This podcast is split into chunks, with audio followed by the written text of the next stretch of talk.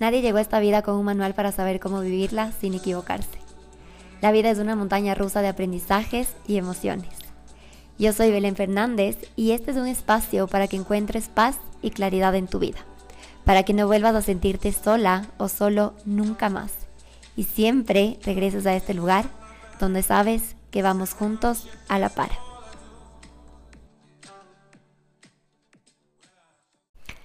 Hola, bienvenidas y bienvenidos a un nuevo capítulo de Juntos a la Par podcast. ¿Cómo están? Ha pasado un buen rato después del, último capítulo em, que lo grabé en el 2021. Han pasado muchas cosas y nada, estoy feliz de, em, este nuevo episodio que, que, traigo ahora. Tuve que tomarme un respiro, pero, em, pero fue súper, súper bueno. Espero que que este episodio, este capítulo que les traigo hoy, eh, les llegue en un momento preciso, em, que resuene con ustedes y les acompañe en cualquier proceso que, estén viviendo. En este último tiempo me he perdido tanto en la búsqueda de la perfección, del, del éxito, de la comparación y la necesidad de tener más que en realidad hubo un momento en que me perdí. No puedo decirles exacto desde cuándo empezó esto, pero siento que fue algo silencioso que se fue apoderando de mí poco a poco. Siento que estamos em, viviendo una era en la que tenemos todo tan a la mano, tan fácil. Información, comunicación, servicios, etcétera, que de cierta manera, o al menos a mí me afectó muchísimo el querer tener las cosas ya y me desvió del saber que todo tiene su proceso y su tiempo. Y que cada paso que damos es igual de importante y valioso que el resultado que obtenemos. Esta sensación me llevó a cambiar mucho la forma en que me veía a mí y me valoraba a mí. Me cambió mucho desde dónde estaba sacando mi motivación mis ganas de hacer las cosas y también afectó a mi manera de disfrutar la vida de cierta forma. También me llevó a vivir tras una máscara de que todo estaba bien, porque pensaba que si me mostraba débil, frustrada o vulnerable iba a ser peor. Entonces estaba en una lucha interna y externa entre sentir este como total vacío y desesperación internamente y necesidad de tener las cosas ya, y por otro lado, mantener esta postura con los demás de que todo estaba bien y que no me pasaba nada por fuera. Si podría describir en pocas palabras este proceso que pasé, diría que empecé a vivir desde la carencia. Para los que no saben, por definición, carencia es la, es la falta de algo. Y así estaba viviendo mis días, desde lo que no tenía. Y ni siquiera para aparentar con los demás, por ahí no iba la cosa, era algo conmigo. Literal un conflicto interno. ¿Y por qué les digo esto? Porque por más cosas buenas que llegaban a mí desde el exterior, no sé, por ejemplo, pasar tiempo de calidad con mis amigas, eh, mis amigas, mis amigos, mi familia, qué sé yo, un regalo, que mm, mis ventas con mis servicios de coaching estén mejor y se eleven, se, eleven, em, lograr ciertos objetivos, escuchar palabras lindas entre otras cosas, nada de eso me llenaba. Era como que me daba cinco minutos de felicidad y después otra vez volvía a esta carencia, a este vacío que me desmotivaba tanto, pero que a la vez me exigía. Me exigía desde un lugar negativo, porque todo lo que sentía que no tenía se convirtió en mi motor para trabajar, estudiar, qué sé yo, crear contenido, hacer ejercicio, eh, se convirtió en mi motor en varios aspectos de mi vida. Mi motivación empezó a venir desde la carencia, desde la culpa, desde la comparación y desde el no valorar lo que tenía y solo querer lo que no tenía. Yo siempre he sido una persona eh, que me encanta ayudar, me encanta aconsejar, soy muy de dar y en un punto, ojo con esto, en un punto me jugó en contra.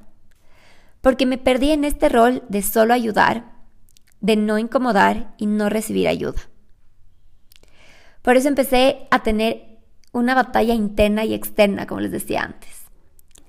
Hasta que un día, sin planear nada, literal yendo a un paseo con mi esposo, creo que es porque, si podía ponerlo en palabras, me sentía como una olla de presión que en algún momento iba a estallar en un mal lugar y de una mala forma.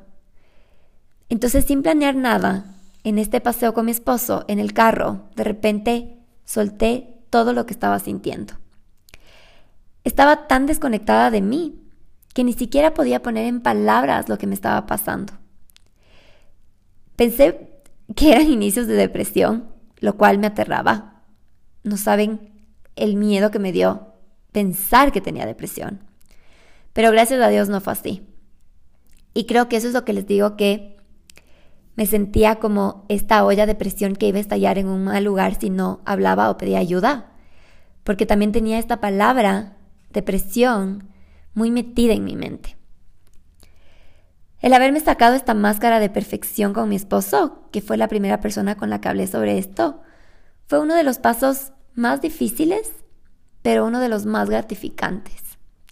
Y recalco esto porque la respuesta de mi esposo después de contarle lo que estaba viviendo fue darme ayuda, apoyarme, no cuestionar ni, ni, minimizar nada de lo que estaba sintiendo y solo me hizo sentir que él, si yo lo permitía, podía ser mi lugar seguro y que estaba bien permitirme recibir y sentir.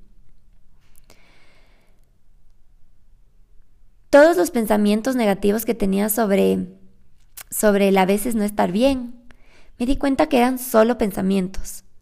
Porque cuando pasé esa barrera del miedo y mostré mi lado más vulnerable en un momento tan difícil, nada de lo que tanto me temía pasó. Por mucho tiempo me culpé por esto, porque me decía a mí misma a ver, tú estudiando y trabajando en temas de pareja, de autoconocimiento, de vulnerabilidad, de hablar, de comunicar, ¿cómo no lo pones en práctica? ¿Qué está pasando contigo? Y a cada rato me, mm, volví a este punto, como, ¿qué está pasando contigo? Y la verdad es que siento que me culpaba porque no me estaba observando, solo me estaba criticando. Y eso no me dejaba ver las cosas de otra manera. No me dejaba ser vulnerable y no me permitía ni me dejaba sentir. Obviamente, después de la conversación con mi esposo, empecé a ir a terapia. Después de más o menos dos años que no iba, y de verdad ha sido increíble retomar este espacio. He tenido tantos aprendizajes en este último mes que necesito unos cuantos capítulos para compartirles todo esto que, que ha llegado a mi vida. Pero más que solo contarles esta etapa de mi vida, la intención de este podcast es transmitirles que está bien rompernos. Está bien no estar bien y está bien pedir ayuda. Está bien rompernos porque después te vuelves a reconstruir desde ahí, desde esa sacudida, desde ese perder el control y desde esos duelos que necesitas pasar para volverte a construir. Está bien no estar bien porque no solo dejas de acumular batallas, también conoces esa parte de ti que normalmente no nos gusta regresar a ver. Y también en el momento que puedes hacerlo y sentirlo, disfrutas del volver a estar bien, porque ya no solo lo buscas desde la necesidad o el vacío, solo disfrutas del proceso, aprendes del proceso, vives el proceso. Y sabes que cuando llega el momento de estar bien, lo sientes y lo haces. Y está bien pedir ayuda, porque te permite bajar la guardia, te permite o permite a los demás conocer más de ti y tú de ellos y además te abre puertas a infinitas posibilidades y nuevos caminos. Y les voy a volver a repetir esto para que les quede resonando un poquito más. Y es que está bien rompernos, porque desde ahí vuelves a reconstruirte, desde esa sacudida, desde ese perder el control y desde esos duelos que necesitas pasar para volverte a construir. Está bien no estar bien, porque no solo dejas de acumular batallas, también conoces esa parte de ti que normalmente no nos gusta ver. Y también en el momento que puedes hacerlo y sentirlo, disfrutas del volver a estar bien. Y está bien pedir ayuda porque te permites bajar la guardia, permites a los demás conocer más de ti y abres puertas a infinitas posibilidades y nuevos caminos. Esto es algo que lo escribí hace, hace, algunos, hace algunos días y, y me ha ayudado muchísimo a tener más paz y claridad. Y algo también muy bonito que me pasó en este tiempo, y sí pienso que fue una señal de Dios y del universo, em, era un sábado, creo que hace unas dos o tres semanas, yo estaba en TikTok scrolling, scrolling, scrolling, y de repente me salió una página de personas que preguntaban, de dos chicos que preguntaban a las personas en la calle, así súper random, qué les hacía felices. No les miento, me quedé como dos horas viendo videos de esta página. O sea, literal me fui al perfil y me metí a ver todos sus videos. Y hubo un punto que me puse a llorar un montón después de esto, porque cada vez que preguntaban a los demás, ¿eres feliz? ¿Y qué te hace ser feliz? Yo sentía un vacío y un bloqueo interno que no les puedo explicar. Siento que por mucho tiempo me perdí tanto en el hacer, en el tener, o en el alcanzar, que me olvidé o solo dejé de darle importancia a lo que me hacía feliz, genuinamente feliz. Eso que alimenta mi alma, que me hace brillar, eso que lo tengo, que no tengo que alcanzar, que está ahí y que alimenta mi alma más que nada. No saben lo fuerte que fue darme cuenta de esto. No saben lo feo que sentí el no saber o recordar qué me hacía feliz darme cuenta que no lo tenía presente en mi vida. Y después de trabajar en este descubrimiento, todo empezó a tener más sentido. Entendí que no solo me estaba fijando en lo que todavía no ha llegado a mi vida. Y aquí quiero hacer un paréntesis para que entiendan la importancia de cambiar la forma en que hablamos. Yo antes decía, es que todavía no tengo esto, todavía no tengo esto, ¿por qué no tengo esto? Ahora me di cuenta que las cosas todavía no han llegado a mi vida. Cuando yo hablo así, doy espacio, respeto el, no doy espacio, respeto el proceso de que las cosas van a llegar en el momento perfecto y exacto. Entonces, después de ese descubrimiento, entendí que no solo me estaba fijando en lo que todavía no ha llegado a mi vida. También estaba tratando de buscar la felicidad o motivación en personas cosas, lugares, hábitos y espacios que ya no resonaban conmigo, pero que todavía no me había dado cuenta. Por eso todo estaba alimentando mi vacío y no mi esencia. Porque estaba alimentando este lado que ya no me pertenecía, que ya estaba desconectado a mí, y no a mi esencia, que siempre está alineada hacia donde quiero ir, hacia mi propósito, hacia mi verdadero yo. Desde la gratitud, conocimiento y humildad conmigo misma, hice un detox de todo lo que ya no resonaba y de alguna u otra forma me estaba quitando energía. Y les digo desde la gratitud porque sé que en un momento de mi vida eso me sirvió o esa persona resonó conmigo por algo, sea alguien que de verdad conocía o solo alguien que seguía en redes. Y yo creo que si no hubiera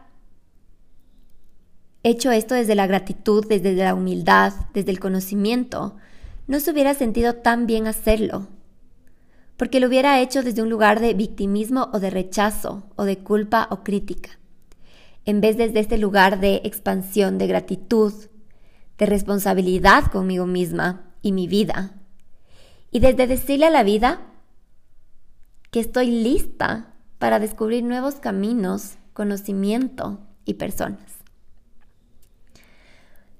Creo que la mayoría de nosotros buscamos expandirnos, crecer, llegar a nuevos lugares, pero no nos damos el tiempo de observar y desde la gratitud y el amor, saber qué cosas ya no pueden seguir con nosotros.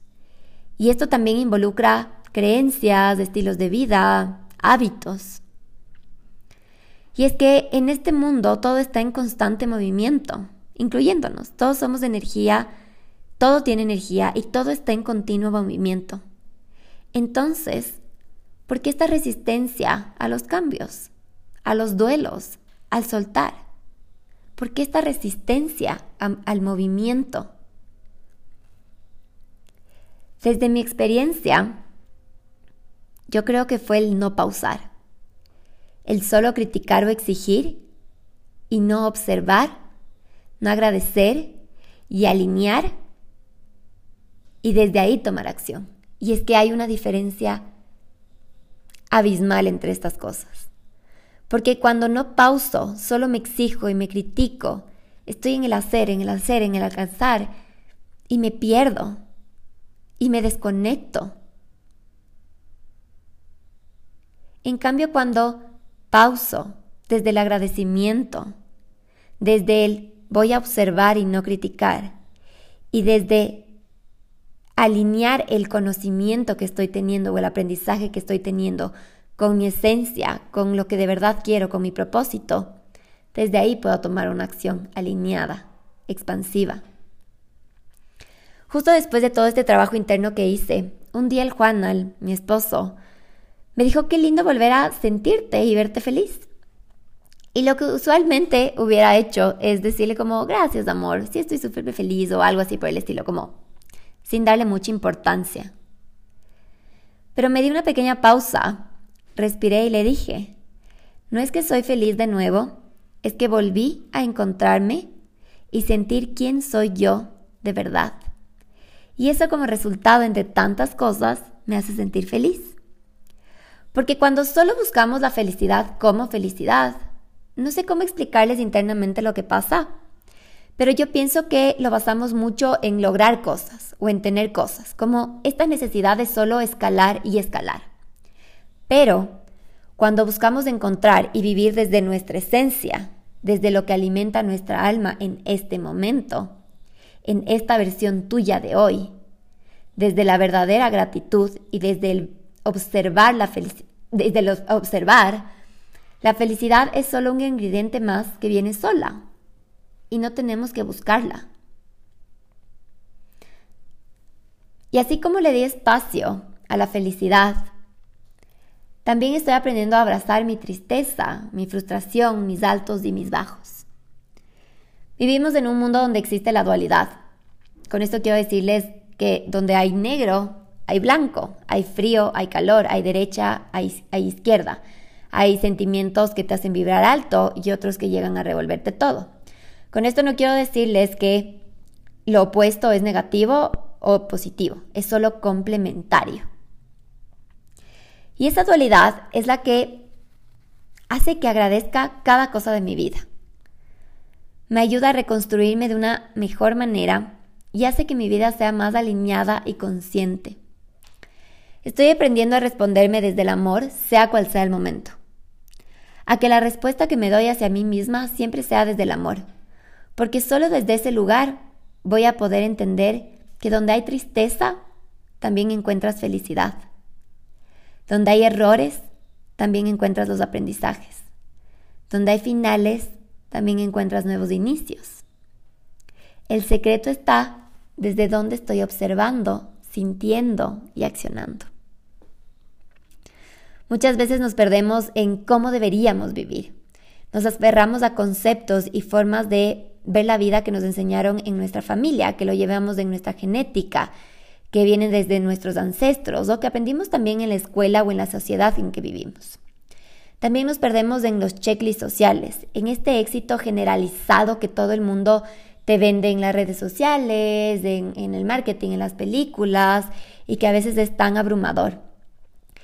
Y nos dejamos de preguntar si eso resuena o no con la persona que somos hoy y que si esos viejos conceptos o a eso que le estamos dando espacio, le está quitando espacio a nuevas posibilidades que quieren llegar a nuestras vidas.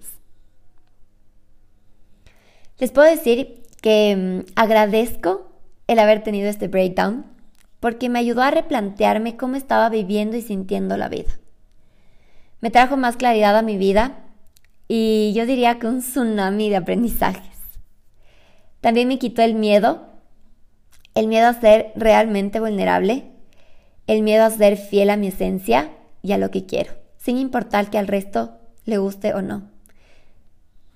Yo creo que el ser fiel a tu esencia y a lo que quieres es lo más importante porque te permite ser quien realmente eres y también permite a los demás ser realmente quienes son ellos.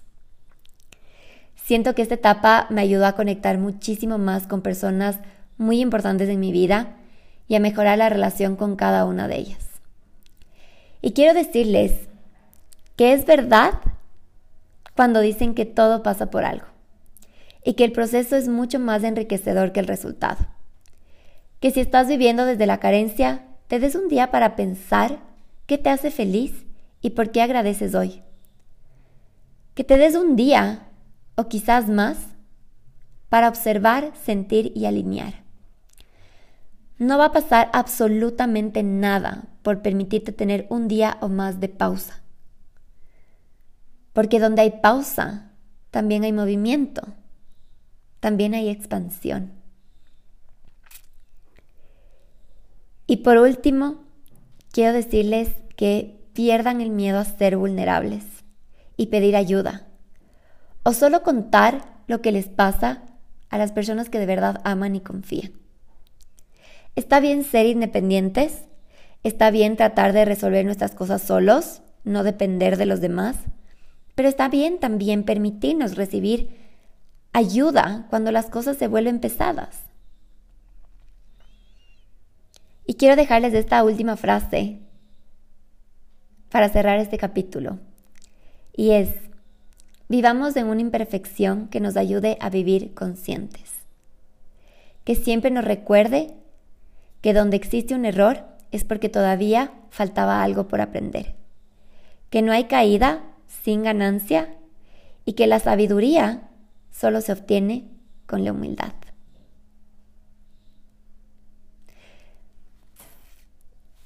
Ay, voy a volverles a repetir porque esta frase es, wow, creo que ha sido como uno de los pequeños cierres de, de mis aprendizajes y yo siempre he dicho como que se me hace tan difícil escribir, pero cuando escribes desde la esencia, desde lo que estás viviendo, salen estas cosas increíbles. Vivamos de una imperfección que nos ayude a vivir conscientes, que siempre nos recuerde que donde existe un error es porque todavía faltaba algo por aprender, que no hay caída sin ganancia y que la sabiduría solo se obtiene con la humildad. Muchas gracias por, por estar aquí, por escuchar, por permitirme compartirles esto, por ser parte de este espacio y por dejarme transmitirles claridad y paz. Descubrí que uno de mis propósitos actuales con, con mi versión de hoy es transmitir a las personas y al mundo paz y claridad. Desde mis conocimientos, desde lo que estudio, desde lo que aprendo, desde mi vida.